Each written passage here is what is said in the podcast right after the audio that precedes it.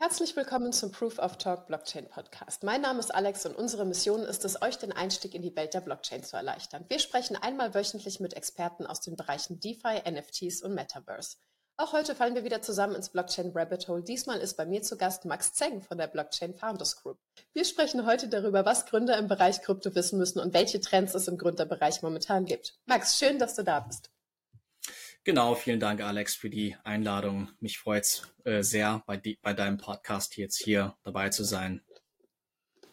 Nice. Erzähl, woran du gerade arbeitest und wie du ähm, in den Crypto-Space eingestiegen bist. Gerne. Also äh, ja, also ich bin in der Kryptoszene seit äh, 2015 eigentlich schon. Da war mein erster Kontakt mit Bitcoin äh, noch nicht so wirklich Blockchain-Technologie, also da habe ich es noch nicht verstanden. Ähm, aber schnell ging es dann so in Richtung, okay, was, was ist das jetzt eigentlich? Ist es eine Krypto, also ist es eine Währung, eigentlich eine Alternativwährung, aber es ist doch viel zu volatil.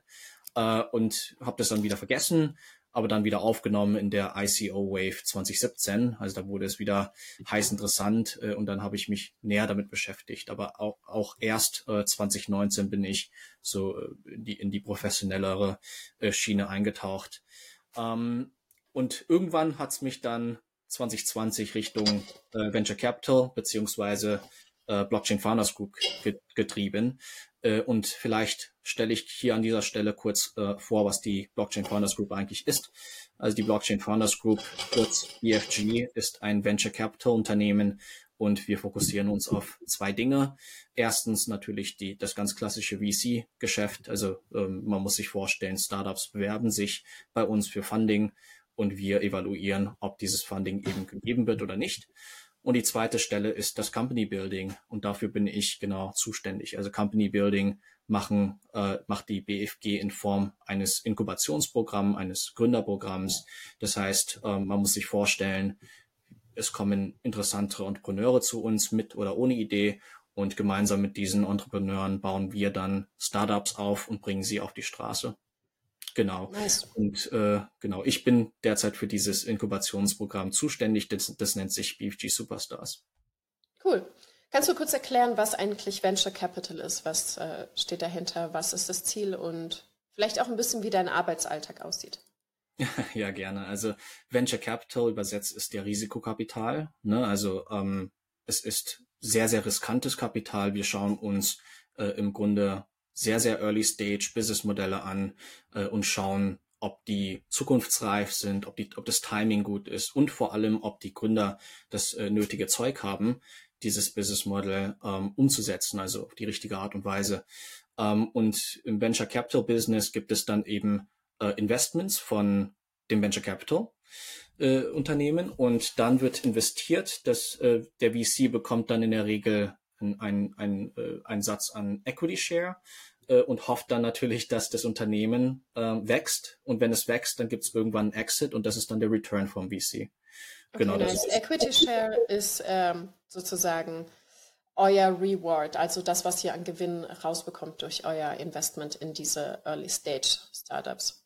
Exakt. Also ich, also wenn man das rein finanziell betrachtet, ja, ist der Return hm. äh, natürlich die, der, der, der ähm, der, die Anteile der, äh, des, des Unternehmens.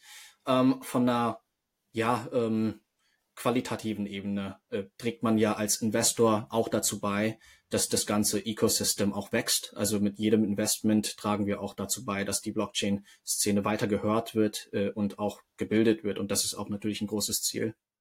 Nice. Woher kommt die Kohle, die ihr investiert in die Unternehmen? Ja, also meistens ist es äh, privates Geld. Äh, wir sammeln äh, gegebenenfalls auch von Angels ein, aber das äh, meiste Geld ist aus privatem Vermögen der, äh, der Partner. Okay, nice. Du hast eben schon angesprochen, ihr habt ein Inkubationsprogramm für die äh, Startups. Ähm, wie läuft es ab, wenn ich mich jetzt bei euch bewerbe und eine nice Idee für ein Krypto-Startup habe und sage, hey, ich würde gerne hm, was könnte ich dann machen? Also dein Klassiker, den Regenwald tokenisieren. Das würde ich gerne tun. Dann würdet ihr mir was sagen? Was sind die nächsten Schritte, die ich bei euch dann durchlaufe? Also vorausgesetzt, dass ihr mich nicht sofort wieder rausschmeißt, weil ihr denkt, die Idee ist von Anfang an total dämlich. Nee, nee, gar nicht. Also wenn, wenn du dich bewirbst, dann äh, stößt du Türen zu. da sagen wir natürlich, wir können da am besten helfen. Äh, nee, also Ähm, das BFG Superstars Programm zielt auf ähm, Talents an, die im Kryptobereich etwas bauen wollen. Ähm, und in der Regel schauen wir uns dann die Talents äh, zunächst einmal an. Also wie, äh, wie erfahren ist dieser Talent, hat sie die, äh, die richtige Gründerkompetenz. Äh, und dann hat dieser Gründer zweimal im Jahr die Chance, sich zu bewerben beim BFG Superstars Programm. Äh, das Programm selbst läuft für ungefähr drei Monate durch, ähm, also zwölf Wochen, also wirklich knapp. Äh, wir machen das so im, im Fast Track äh, und nach diesen drei Monaten wird dann entschieden, okay, macht es Sinn, jetzt ähm, das auszugründen, äh, also zu gründen und äh, BFG würde dann in diesem Fall, also bei einer positiven Zusage, ähm, die, die Funds dafür bezahlen äh, beziehungsweise bereitstellen und dann wird das gefundet. Und ähm, ja, also wie, wie würde es aussehen? Äh, zunächst einmal ähm, musst du reinkommen, wenn du, wenn dein Profil unserem Profil, ähm, also dem Standard äh, einstimmt, dann äh, würden wir dir eine Zusage geben und dann bist du im Programm mit 50, also mit ungefähr 50 weiteren Partizipanten. Ähm, Ziel ist es, voneinander zu lernen, aber auch so eine Art Competition äh, drin zu haben. Also Competition sieht man ja in der äh, realen Welt auch. Äh, man ist nicht äh, immer der First Mover. Wenn man den, der First Mover ist und man äh, erfolgreich ist, dann kommen die nächsten ganz schnell nach und dann entsteht Competition und dieses ähm, Modell oder dieses Gefühl wollen wir fiktiv, äh, also fiktiv nachahmen. Deswegen äh, gibt es neben dir auch noch 50 weitere Partizipanten äh, und gemeinsam würden wir dann ja verschiedene Schritte durchlaufen, wie man ein Startup im Kryptobereich ähm, ja gründet. Cool. Was ist Schritt eins? Muss ich als erstes machen bei euch? Ja, also ähm, Schritt eins ist so ein bisschen erstmal die, äh, die Business Model Creation. Also wir müssen zunächst einmal natürlich die Idee ähm, irgendwie entwerfen und da achten wir speziell auf drei Punkte, also drei Sparten eigentlich. Die erste Sparte ist die ähm, regulatorische Sparte, also ist dieses Business Model in der gewünschten Region überhaupt machbar? Also wenn jetzt jemand sagt, ähm, keine Ahnung, die wollen äh, Menschen tokenisieren, also mich zum Beispiel selbst tokenisieren, dann äh, wäre das natürlich re also recht innovativ, aber äh, ob es jetzt von der rechtlichen Seite möglich ist, das würden wir dann natürlich hinterfragen. Ähm, das war jetzt erstmal nur ein Beispiel und äh, die zweite Sparte wäre der finanzielle Aspekt, also ist das Modell profitabel? Ist, kann es profitabel werden? Ist es äh, skalierbar? Äh, also solche Sachen würden wir dann anschauen. Und die dritte äh, Sparte, das ist mit Abstand, glaube ich, der wichtigste, ist die Idee überhaupt gefragt? Also gibt es Demand, gibt es äh, Nachfrage in, äh, im Markt und ist es natürlich äh, von der Technolo also te te te technologischen Seite ähm, feasible, also ist es machbar, umsetzbar. Mhm. Okay, cool. Was ist das interessanteste Projekt, was du bei deiner Arbeit dort kennengelernt hast, was dich richtig fasziniert hat? also äh, es gibt viele interessante Projekte. Ich glaube, eine der äh, mir kürzlich äh, interessanteren Projekte, die ich jetzt auch äh, also tatsächlich neu äh, neu äh, ja in meinen Wissensstand mit aufgenommen habe, es ist so diese ganze CO2 äh. Mhm. Also die CO2-Industrie, so wie ich jetzt äh, gelernt habe, ist ähm, extremst groß, äh, aber auch extremst ineffizient. Man sieht, äh, dass sich Unternehmen irgendwie offsetten wollen. Die wollen in, in diesen sogenannten freiwilligen Markt die äh, Zertifikate einkaufen, damit die irgendwann äh, CO2-neutral sind oder eben äh, auf den EU-Standard äh, da gut auskommen äh, oder bestimmten ESG-Kriterien übereinstimmen. Und also der Markt ist im Grunde super groß. Und wenn man jetzt diese ähm, diesen relativ alten und ineffizienten Markt jetzt mit der Blockchain verbindet, dann eröffnen sich also wirklich große Potenziale ähm, in allen Bereichen, das jetzt effizienter zu machen. Das ist äh, extremst profitabel. Ähm, und man würde auch seinen Beitrag dazu leisten, ähm, das Ganze transparenter zu machen und auch nachvollziehbarer. Ne? Also das mhm. ist der, der große Punkt, dass man am Ende des Tages, ähm, klar, man, irgendwie muss es äh, profitabel sein, damit es auch sustainable ist. Äh, aber Sustainability, also von einer äh, grünen Perspektive, ähm, das muss natürlich auch sein, also den Impact da äh, liefern durch, äh, durch die Erstellung von solchen Gründungsprojekten. Okay, cool. Wie kann ich mir das vorstellen, wenn das, äh, wenn ihr die Blockchain-Technologie integriert, um CO2, äh, den CO2-Bereich transparenter und effizienter zu machen? Weil von dem, was ich äh, von diesem Bereich weiß, ist, dass auf jeden Fall viel geschummelt wird und viel einfach geschoben wird. Und im Endeffekt ist keine wirkliche, oder was heißt keine, aber wahrscheinlich weniger CO2-Einsparungen dadurch entstehen, als man eigentlich möchte. Ja, ja, also ich, ich bin tatsächlich auch nicht äh, so, so tief drin, aber ähm, was ich jetzt, so wie ich es verstanden habe, wird da viel getrickst. Also es werden zum Teil CO2-Zertifikate, die bereits ähm, geburnt worden sind, also die bereits ähm, retired worden sind, noch wie, also wiederverwendet und wiederverkauft. Das ist natürlich Schummeln. Da äh, wird effektiv ja weniger ähm, Mehrwert für, für die Natur jetzt geleistet, ne, in diesem Fall. Äh, von daher könnte man genau solche Bereiche und solche Trickseleien äh, mit der Blockchain gleich äh, an, angehen, indem man die auf die, äh, also indem man diese Zertifikate auf die Blockchain bringt. Weil wenn äh, die Block, wenn auf der Blockchain ein Zertifikat retired wird, also ähm, ja, äh, ungültig gemacht wird, dann ist dieser Record ja auf der Blockchain und so wie wir wissen, ist, äh, kann man die Blockchain nicht umschreiben und jeder würde wissen, okay, diese, dieses eine Zertifikat wurde retired. Ähm, und ich glaube, das ist ein riesen äh, Punkt, also der Aspekt Tokenisierung. Ähm, und von diesem Hintergrund denke ich, dass genau dort, also in der Tokenisierungstechnologie, ähm, das ganz große Potenzial steckt. Na, also man äh, überlegt sich, man kauft äh, in der realen Welt diese Zertifikate ein, bringt sie auf die Blockchain und verkauft sie dann dort. Und, man, und jeder Partizipant an dieser, äh, auf, an, an diesem Kaufvertrag äh, würde dann direkt wissen, was passiert eigentlich, was ist diese, ist dieser Zertifikat überhaupt noch ähm, gültig oder nicht, oder werde ich hier äh, ausgetrickst. Okay, nice. Also löst es quasi das Double Spending Problem.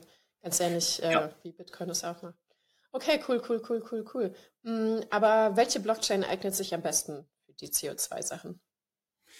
Ja, das ist, natürlich Favorit? auch gro gro große Debatten, aber ähm, nach meinem Verständnis ist jetzt die äh, Polygon, also Matic Blockchain, mhm. äh, ziemlich effizient von, äh, von, der, von der Kostenperspektive, auch von der Settlement Speed äh, Perspektive. Also sowas wie äh, Ethereum äh, zum jetzigen Zeitpunkt ist noch ähm, relativ teuer durch die enormen Gas Fees. Ähm, aber ja, also wie, wie sich das jetzt entwickelt, also wie sich Ethereum mit dem Merge jetzt oder den, den Version 2 da jetzt entwickelt, das könnte natürlich nochmal alles drehen. Ähm, aber ich denke, man könnte schon auf ähm, andere Layer Blockchain umschwenken für, für diesen, äh, für diesen Zweck. Ja, Nice, cool. Du hast eben davon gesprochen, dass die Projekte, die sich bei euch vorstellen, vor allem skalierbar sein müssen. Hast du ein Beispiel für eine nice Idee, die aber überhaupt nicht skalierbar ist? Ja, also sowas wie, also äh, es, es gab wirklich gute, äh, wirklich gute Kandidaten letztes Jahr, ähm, die sich beworben hatten, äh, hatten wirklich tollen Track Record, also von von der professionellen und akademischen, äh, von, dem, äh, von von diesem Hintergrund. Ähm, aber wenn die dann sowas wie Consulting, also so Consulting-Projekte vorschlagen, dann äh, denken wir uns, okay, es ist aber nicht skalierbar, weil ihr ja dann immer projektabhängig seid und es ist dann schwierig. Also in, in einigen Fällen könnte es natürlich ein strategisches Investment werden, ne? Ähm, aber vor, wenn, wenn es zu, ich sag mal, zu allgemein ist, ähm, dann dann müssen wir natürlich abwägen, okay, welche Leute nehmen wir jetzt mit in, ins Programm auf und äh, in diesem Fall haben dann die anderen Projekte im Metaverse-Bereich, im NFT-Bereich einfach äh, viel attraktiver performt. Die hatten mhm. äh, coolere Ideen, sag ich mal. Mhm. Äh, welche Trends zeichnen sich bei euch ab? Was siehst du am meisten im Moment für Ideen oder Visionen? Genau, also vielleicht um ein paar äh, Statistiken an dieser Stelle zu erwähnen. Also wir hatten äh, letzte, letzt, für die letzte Kohorte, also die letzte und tatsächlich die erste offizielle Kohorte hatten wir über 200 Bewerber. Das waren äh, und und die Bewerber mussten immer angeben, so was die in welchen Bereichen die jetzt eigentlich ihr Interesse haben. Und da haben sich Trends äh, gezeigt. Ne? Einerseits durch die Kohorte, aber auch durch die äh, VC-Funding-Applications, äh, die wir natürlich rollierend bekommen. Ne? Also zwischen den Jahren äh, bekommen wir äh, immer mal wieder äh, Leute, die sagen, die wollen irgendwie Funding, die wollen Fundraise machen ähm, und da haben sich auch Trends sozusagen übereinstimmt.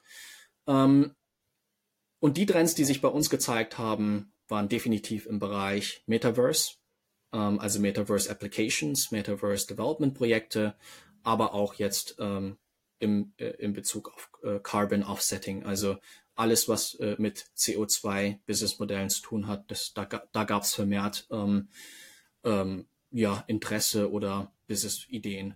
Was weniger äh, gefragt wurde oder was weniger angesprochen wurde, waren so IoT-Thematiken. Also das ist äh, natürlich sehr schade, weil da kann, äh, da kann man sicherlich auch vieles bauen, aber irgendwie äh, wird es gar nicht so aufgegriffen.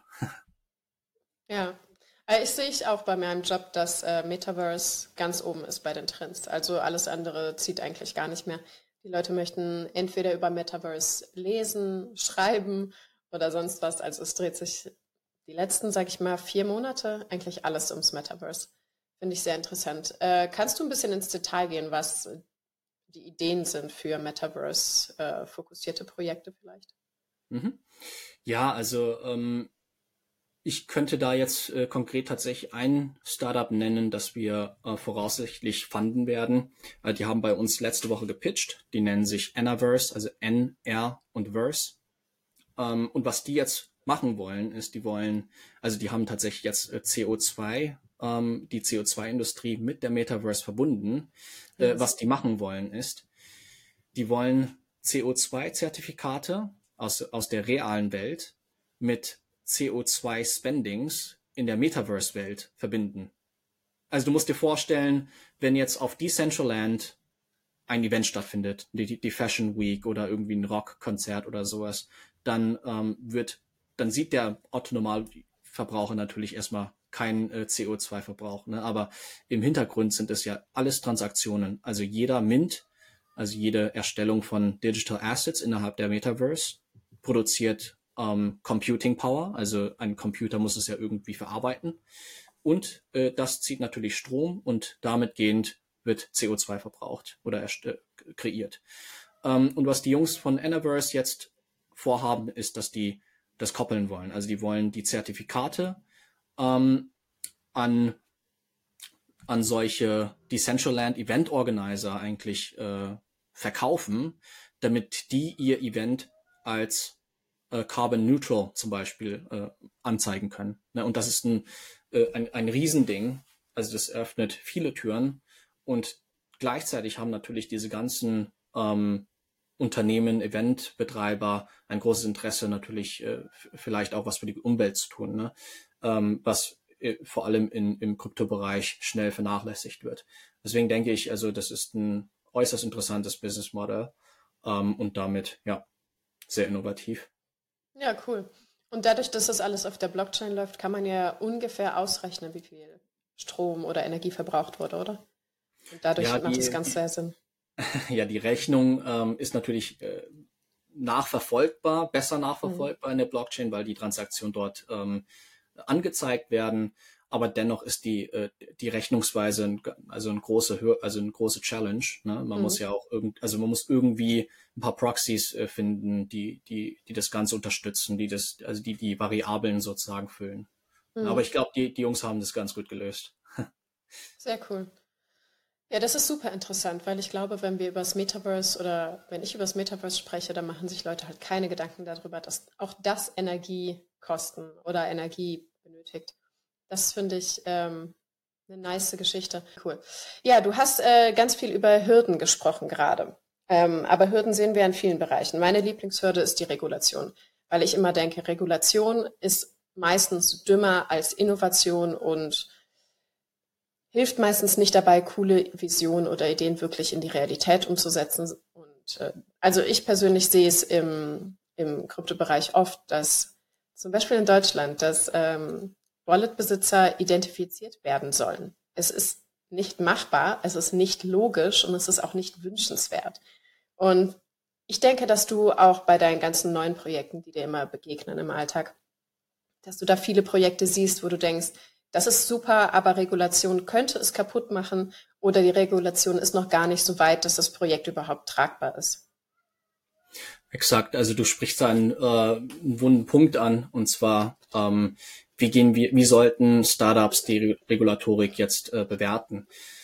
Und ähm, ja, also von der, von dem, von, von, dem, von der Perspektive des Regulators äh, ist es ja so, dass der Regulator eine Pflicht erfüllen muss, ähm, alle, also sämtliche ähm, Gesellschaftsebenen zu, zu, zu, in Betracht zu ziehen, wenn jetzt äh, der Regulator eine, ein, ein, einen Gesetzesentwurf in die Gänge führt. Äh, und ich denke, von diesem Hintergrund muss man sich dann halt überlegen, okay, ähm, damit der Regulator eine gute Gesetzgebung vorschlägt, muss er natürlich die Blockchain verstanden haben.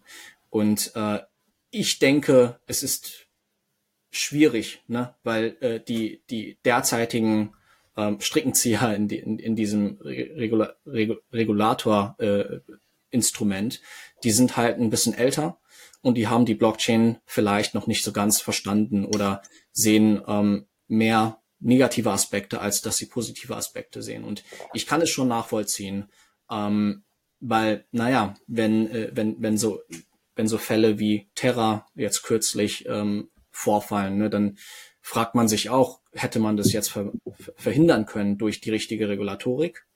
Ähm, wenn ja, wie müsste es ausges aus, also wie hätte das dann aussehen müssen?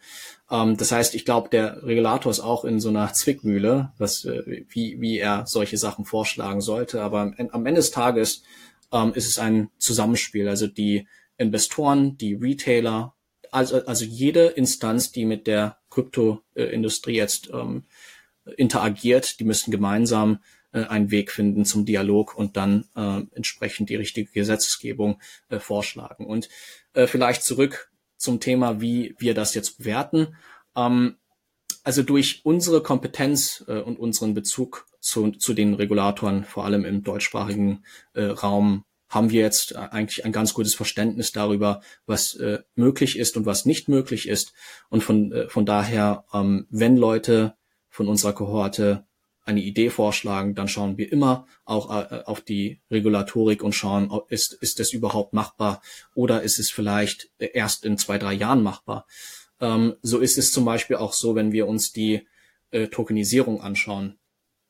Ich war selbst äh, vor, vor zwei Jahren noch beim, äh, bei einem ähm, Tokenization as a Service Provider, also die, wir hatten damals äh, vor, Immobilien und sonstige äh, Assetklassen zu tokenisieren. Und es hat sich einfach herausgestellt, dass es extrem schwierig ist, das äh, tatsächlich umzu umzusetzen. Und man sieht es heute, wenn man sich äh, die letzten drei Jahre anschaut. Es gab viele Immobilienprojekte, die äh, versucht haben, ähm, sich zu tokenisieren und dann vielleicht äh, auf dem Sekundärmarkt ähm, Token die die Immobilie repräsentieren, zu veräußern. Also das, da gab es viele Pläne und äh, viele davon, ähm, von denen hört man einfach nicht mehr. Also da gab es große Pläne, ähm, Visionen und heute kann ich aber kann ich immer noch nicht äh, Immobilientoken, also wirkliche, also echte ähm, Eigenanteil oder Aktientoken, äh, die kann ich noch nicht kaufen. Äh, es geht nur über etliche Umwege und äh, die, die Kernkompetenz ist es ja, äh, diese Umwege zu identifizieren und zu kennen, weil nur so kann man gescheit ähm, ja die die Tokenisierungsszene sozusagen eingehen. Ne? Wenn man das nicht weiß, dann dann geht es nicht. Und ähm, was wir sozusagen versuchen, ist äh, genau dieses Wissen den Leuten zu vermitteln. Also wenn die ähm, irgendeine Idee vorschlagen, dann geben wir immer unseren Senf dazu und dann schauen wir, finden wir einen gemeinsamen Nenner oder machen wir jetzt einfach einen Pivot ja. in eine andere Richtung. Genau. Okay. Ähm, Wenn es jetzt darum geht, eine Immobilie zu tokenisieren, das lese ich ja auch häufiger. Was fehlt von der Regulation aus? Wo ist da die Lücke, damit es wirklich einwandfrei klappt?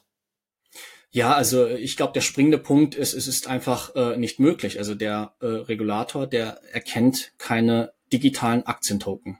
Ich glaube, mhm. das ist äh, das ist die große Hürde. Man oder er erkennt es vielleicht, aber diese äh, was, was bringt dir ein Aktientoken, wenn du ihn nicht frei handeln kannst? Also, äh, und, und der Punkt ist, es gibt ähm, derzeit nur sehr wenige digitale ähm, Handelsplätze, wo man das erlaubt oder wo, wo das möglich ist. Ne? Ähm, von daher ist es also einerseits eine Hürde, dass, dass die Regulatorik einerseits sehr teuer ist und zweitens noch ein bisschen unklar. Ähm, und dadurch, dass es unklar ist, muss man halt viele Kosten, die, also viel, viel Geld in die Hand nehmen, damit man das, diese Unklarheiten eben von Anwälten gelöst bekommt. Das, das macht es natürlich dann auch sehr kapitallastig. Ähm, mhm. ähm, und auf der zweiten Seite fehlt es an den ähm, fehlt es fehlt es an den korrekten Service Providern. Also damit eine Immobilientokenisierung überhaupt klappt, braucht man im Hintergrund viele andere Parteien. Also man braucht eine Bank, die erstmal Kryptotransaktionen akzeptiert. Dann braucht man äh, vielleicht, also muss die Bank zudem noch die, diese Conversion hinbekommen, also von Crypto in, in Fiat. Dann äh, braucht man vielleicht einen Custody Provider, also jemand, der die digitalen Assets in Verwahrung nimmt. Äh, und dann muss man ja den Endkunden erklären, was im Hintergrund eigentlich passiert. Also wenn er äh, wissen möchte, gut, wo ist mein Geld jetzt oder wie, wo ist mein Token, dann muss man ihn erklären können, äh, wo dieser Token ist. Und damit alle es verstehen, ne, auch der Hausverkäufer, ähm, das ist ein riesen, ähm, also eine, eine riesen.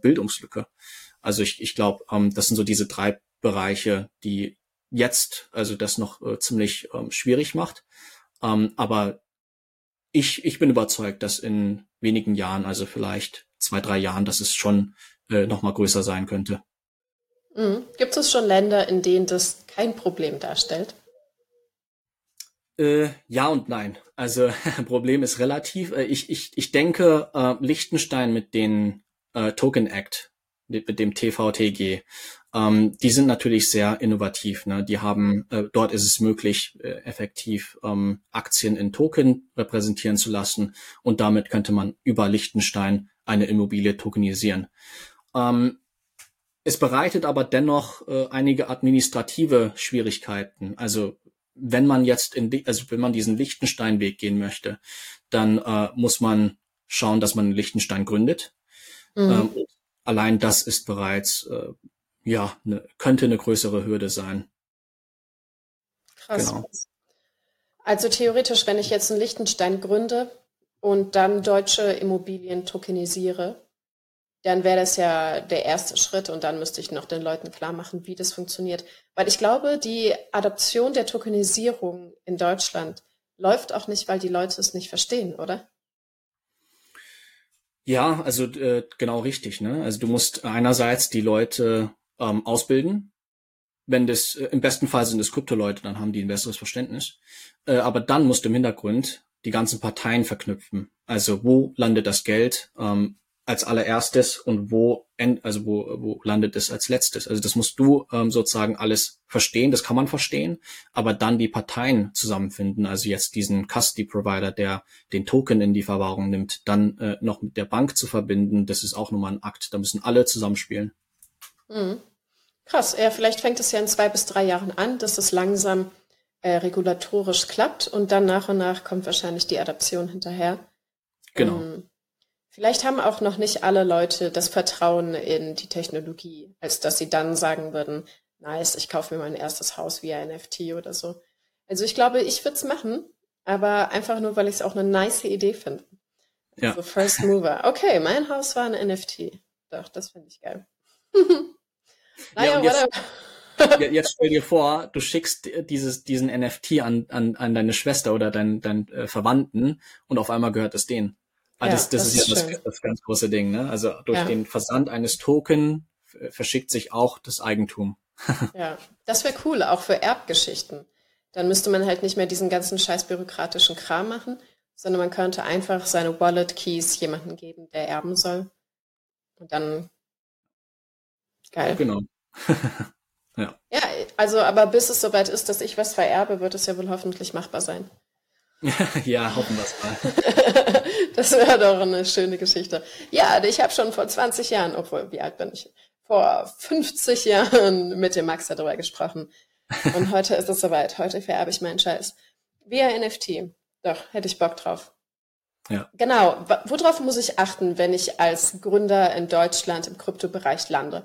Was muss ich, was sind die ähm, wichtigsten Punkte, die ich beachten muss? Was geht gar nicht? Und wie sieht die momentane Landschaft dort aus, was Gründer gerade vorhaben?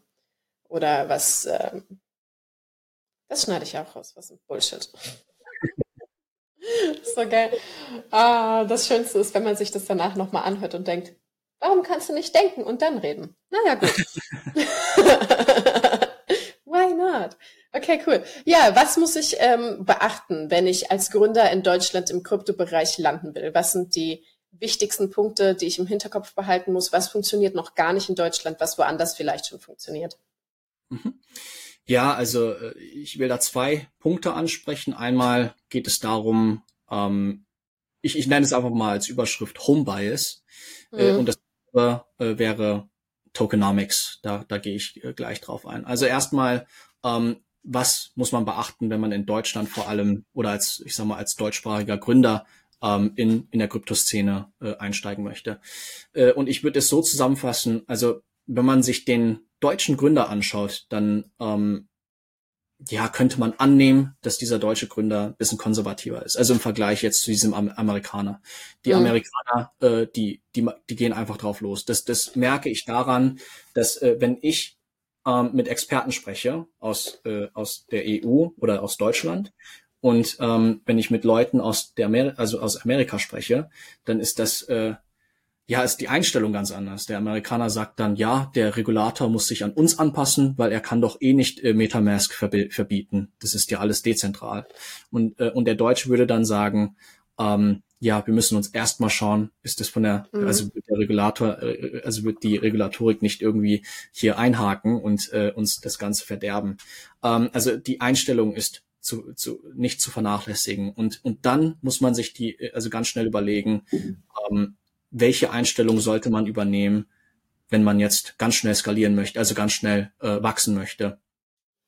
Und hier auch wieder, ne? also der äh, deutsche Gründer denkt dann vielleicht ein bisschen kleiner. Ne? Also er will erstmal den lokalen Markt vielleicht abdecken, dann ähm, ja, bevor man irgendwie äh, Outreach gestaltet, will man auch ähm, GDPR-konform sein und sowas. Also klar, das ist alles wichtig. Ne? Das, da, man darf nicht irgendwie spammen, man darf nicht irgendwie Müll verkaufen. Äh, aber diese Angst, dass man den Regeln konform sein muss, das, das ist, sehr deutsch. Ja, ja, das, das ist, deutsch. das ist extrem ähm, auffällig, würde ich mal sagen. Mhm. Ähm, und von daher würde ich immer, also ist, ist so mein Standardrat, ähm, seid offen, äh, und haltet die Augen offen und denkt nicht zu klein. Also äh, wieso sollte ich jetzt nur zehn Experten befragen und nicht äh, 200? Also das ist jetzt sozusagen in, in, in, im Falle ähm, oder im Schritt des Market Validation. Also bevor, die Leute, mu muss dir vorstellen, schlagen eine Idee vor, dann äh, geht es, wie gesagt, die, die ersten drei Hürden durch. Das heißt, finanziell lohnt es sich, ähm, die Regulatorik spielt mit und der Markt ist gegebenenfalls da. Äh, und dann muss man das natürlich validieren mit äh, Experten, mit Leuten, die in, das, in, die in der Industrie sind und natürlich auch potenziellen Kunden.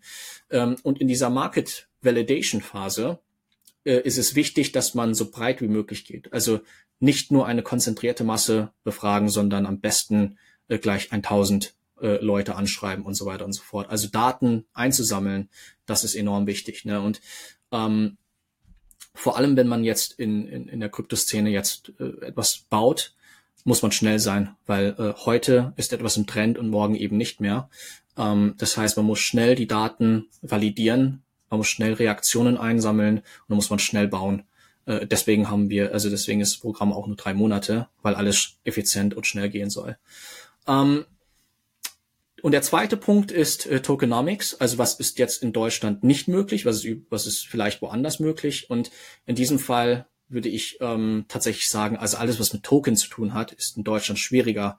Also wenn jetzt äh, Teams bei uns vorschlagen, ja, die wollen äh, ein Utility-Token veräußern oder die wollen ähm, ja, also Token an uns verkaufen oder sowas, dann ähm, denken wir uns, okay, gut, dann wäre es am besten, wenn du in Dubai äh, oder in Offshore irgendwo äh, gründest, weil dort ist es äh, einfacher möglich. Hier müsste man das dann noch begründen. Hier müsste man gegebenenfalls bei der BaFin anklopfen und fragen, ob das in Ordnung ist, ob das nicht irgendwie als ähm, Security angesehen äh, wird äh, und man dann irgendwie illegal fundraised. Also diese Sachen, äh, das macht es extrem schwierig, in Deutschland jetzt ein Token-Modell aufzubauen.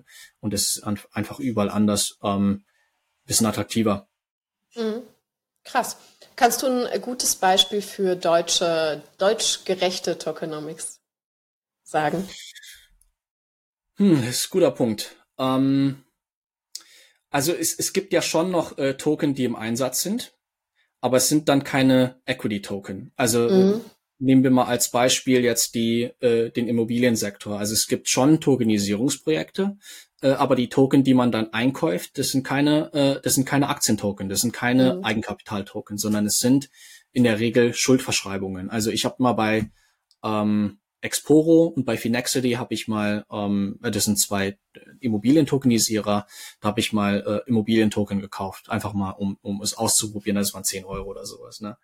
Äh, und dann kriegt man ein Wertpapierprospekt, ne, weil, ähm, oder eine Art Investmentprospekt und dann lese, lese ich mir das durch und da steht dann drin, es ist eine Schuldverschreibung und eine Schuldverschreibung ist ja kein Eigenkapital. Das heißt, ich besitze die Immobilie tatsächlich nicht, sondern ich besitze nur das Recht auf ähm, gut, was das Recht auf irgendwas, ne? Also in der Regel sind es äh, Interest Payments oder irgendwie eine, eine Dividendenauszahlung, eine Art davon. Ähm, von daher würde ich sagen, es gibt schon Token-Projekte in Deutschland, die ganz gut klappen könnten, aber jetzt äh, echte Eigenkapital-Token, ähm, davon wüsste ich äh, von keinen. Wie lange denkst du, dauert das noch, bis das Realität wird in Deutschland? Äh, ich denke, der erste Schritt ist die äh, Einführung der Mika, äh, des Mika Drafts. Ne? Also dass, mhm. wenn die Market for Assets, in, for Crypto Assets jetzt ähm, installiert wird in zwei bis drei Jahren, dann haben wir zumindest einen Standard. das wird dann den Markt harmonisieren. Und dann gibt es nochmal die Adoption, die vielleicht ein, zwei Jahre dauert. Und dann sehen wir in vier bis fünf Jahren ähm, den, den reichlichen Einfluss der, der, ja, des Mika-Entwurfs. Mhm. Denkst du, dass Deutschland ein bisschen hinten dran bleibt, dadurch, dass unsere Regulation strenger ist und vielleicht auch einfach länger dauert, bis sie sich anpasst an Innovation? Ähm, ja, also ich denke, ähm, ja und nein. Also viele sagen ja, die Deutschen sind viel zu langsam ähm, und, und man würde sich von der Competition jetzt absetzen. Äh, aber dann wiederum äh, frage ich mich, gut, hätte man ähm, vielleicht noch ein bisschen gewartet, ähm, dann wäre sowas wie Terra nicht äh, passiert. Ne? Also mhm. äh, ich, ich denke, es ist, ist ja, es hindert schon die Innovation dadurch, dass es so lange dauert und so viel Unklarheit herrscht. Aber wenn es dann steht, dann haben wir einen riesen Competitive Edge. Also dann haben wir ein, ähm, ein sauberes System, das alle verstanden haben und es läuft dann, also ohne oder mit weniger ähm, Outlier. Also so würde ich es, glaube ich, ähm, gerecht reden. Aber ich kann auch schon verstehen, wenn, äh, wenn andere sagen, ja, die ziehen jetzt nach Dubai und äh, gründen den Standort dort. Das kann ich auch verstehen. Ja, würde ich auch machen. Allein wettertechnisch. würde ich einfach sagen, in Deutschland ist es leider nicht für mich. Alles klar. ähm, wenn wir über Trends sprechen und also innovative Trends und regulatorische Trends, und wir haben auch eben über die Trends gesprochen, die du siehst in deinem Arbeitsalltag, welches, ähm, für welche Themen sich die Startups interessieren oder die Gründer, die bei dir ähm, auftauchen. Was denkst du, wie es in fünf Jahren mit dem Metaverse aussieht? Weil ich höre ganz oft, ja, wir brauchen das Metaverse nicht oder das Metaverse ist die große Chance. Und dazwischen gibt es eigentlich relativ wenig. Ich glaube, persönlich, dass äh, das Metaverse die Adaption über den beruflichen Bereich kommt, weil dann sagt irgendwer, wir machen jetzt das Meeting in Raum Blabla in der Whatever Street in dem und dem Metaverse. Weil ich persönlich, ich habe nichts da drin verloren. Ich glaube nicht, dass ich im Metaverse shoppen gehen werde, weil ich gehe auch in der Realität nicht shoppen. Also das Einzige, was mich da reinholen könnte, wäre tatsächlich, wenn meine Kollegen sagen, ja, wir haben die Meetings jetzt aber immer im Metaverse und wir müssen uns immer dort jetzt treffen. Ähm, wie siehst du das? Was ist für dich das Metaverse? Wo siehst du vielleicht Punkte, die die Adaption beschleunigen oder hemmen könnten? Und welchen Nutzen siehst du in dieser ganzen Technologie? Ja, ja, also ähm, sehr umstrittenes Thema. Ich habe letztens erst mit meiner Freundin darüber gesprochen und hatten eine Riesendebatte.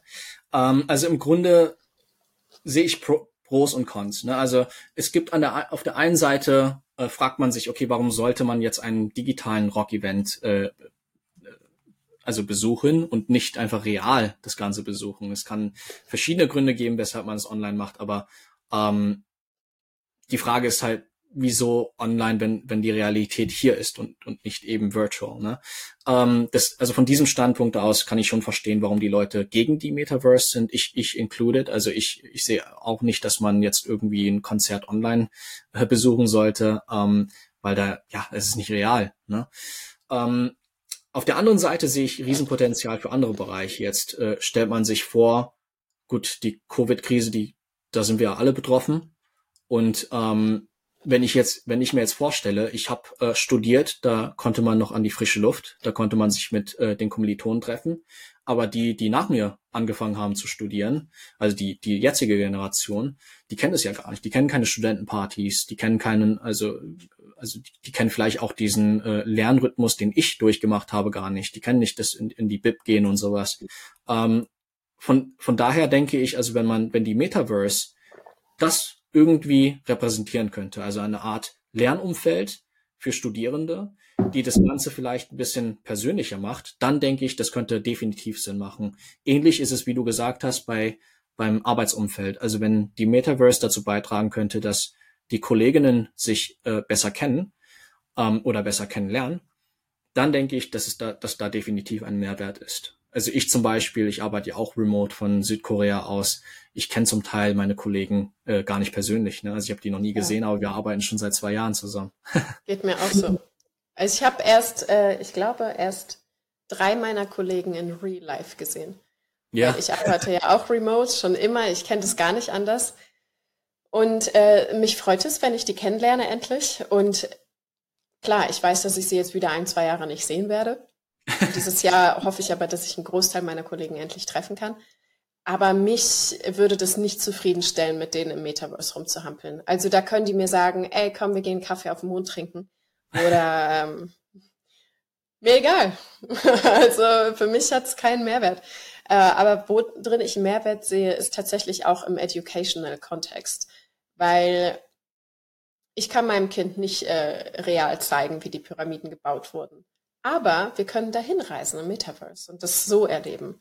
Und da glaube ich, sehe ich ganz viel Mehrwert für jüngere Generationen, dass die ein ähm, viel besseres Lernerlebnis haben. Nicht, dass ich möchte, dass diese ganzen Kinder jetzt 24 uh, Hours im Metaverse rumhängen, auf keinen Fall. Aber das kann ja ein guter Zusatzaspekt sein zu dem, was wir an Lernen anbieten. Und zum Beispiel einfach die Dinosaurier im Metaverse erleben, glaube ich, ist ein viel besserer Lerneffekt, als wenn wir das stur trocken irgendwie an der Tafel oder sonst was. Klar, mittlerweile gibt's coole ähm, Lehr- und Lernmöglichkeiten auf jeden Fall, aber das Metaverse, stell dir vor, du kannst mit dem Tyrannosaurus Rex irgendwie, ich weiß nicht, auf welchem Kontinent er gelebt hat, aber da rumrennen und zusehen, wie er irgendwas anderes auffrisst.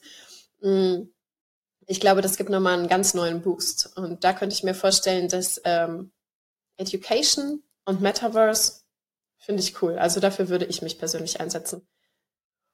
Ansonsten glaube ich auch. Ähm, aber ich denke auch Gambling. Gambling und Sex im Metaverse wird auch ganz, ganz groß, weil das, was jetzt schon einfach gut läuft in der Realität, ja, also viel, viele übersetzen ja, ähm, das ist interessant, viele übersetzen die Metaverse als eine virtuelle Welt, um das machen zu können, was in der realen Welt verboten wird. Also ähm, man, mhm. man stelle sich vor, fin also Finanzprodukte oder sowas, ne? Mhm. Ähm, wenn ich meine Token in der Metaverse ausgebe, da, da bin ich nicht reguliert. Also ähm, ich, ich denke, du, du hast da einen guten Punkt angesprochen, also einen interessanten Silk. Road. Ich denke, ja. wir sollten einen Silk Road Marketplace im Metaverse aufbauen. Einfach auf so einer richtig shady Straße und dann kommst du in die Silk Road. Das ist einfach so eine nice Marktumgebung. Und dann kannst du dir deine fucking Produkte da aussuchen und es soll aber hübsch sein. Also nicht irgendwie, dass es heruntergekommen ist oder so, sondern einfach eine normale Marktumgebung. Weil ich glaube, stell dir vor, das ist wirklich noch lange nicht reguliert, was dort stattfindet.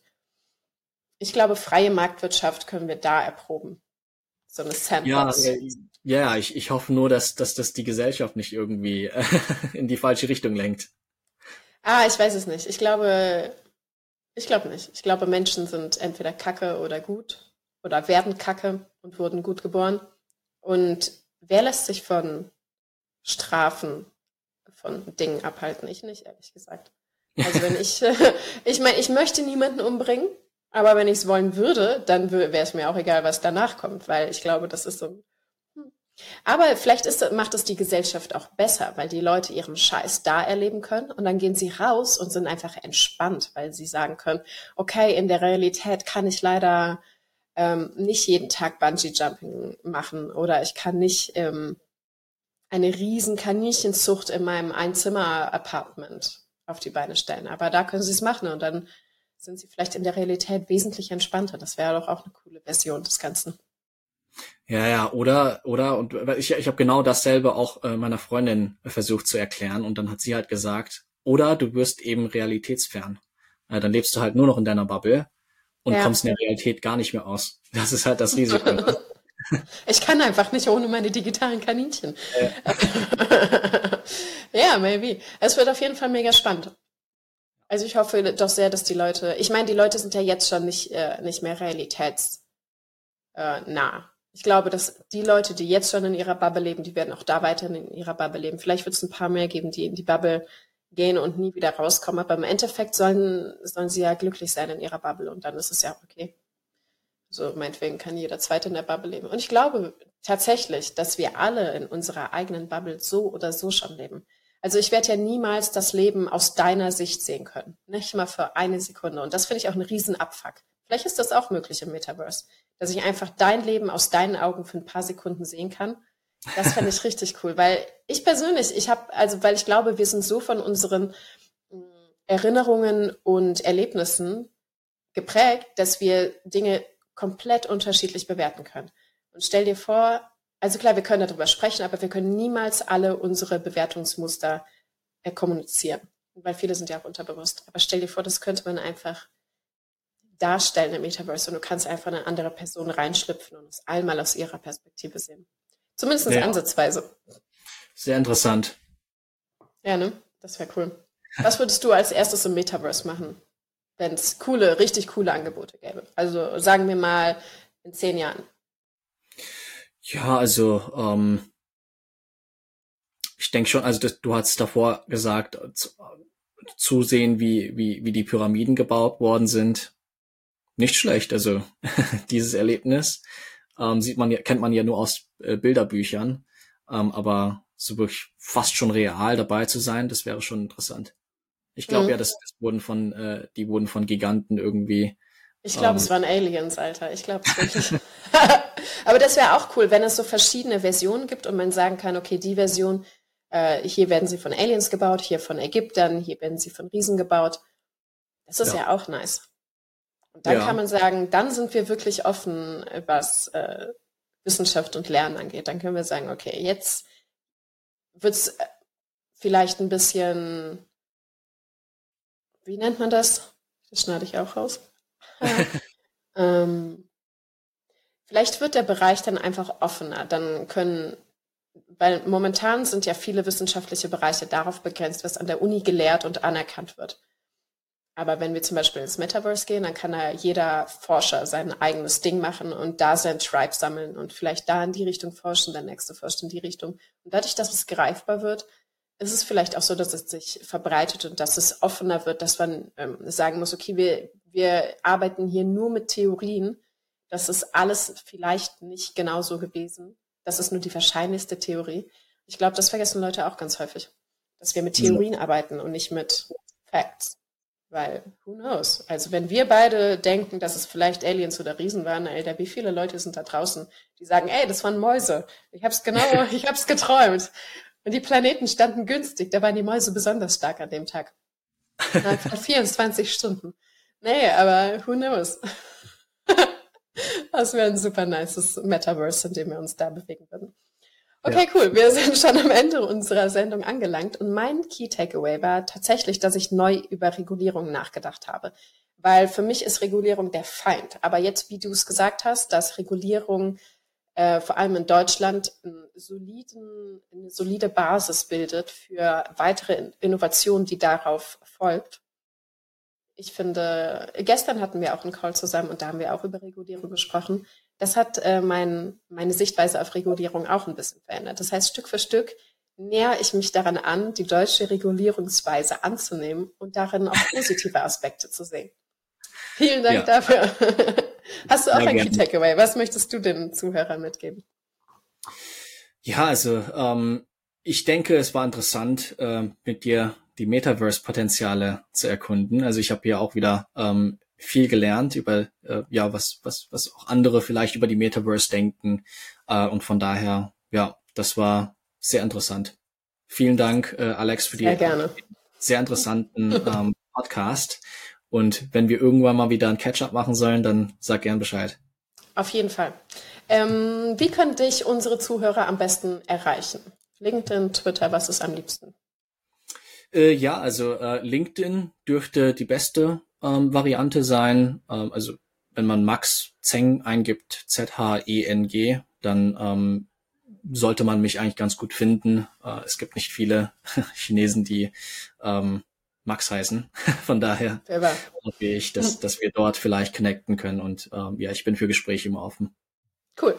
Vielen, vielen Dank. Nächsten Dienstag sprechen wir wieder mit. Nochmal. Nächsten Dienstag sprechen wir wieder mit einem Krypto-Experten. Dann gibt es wieder mehr spannende Insights zu Metaverse, DeFi, NFTs und mehr. Vergesst nicht, uns auf Social Media zu folgen und uns ein Like zu hinterlassen. Adios.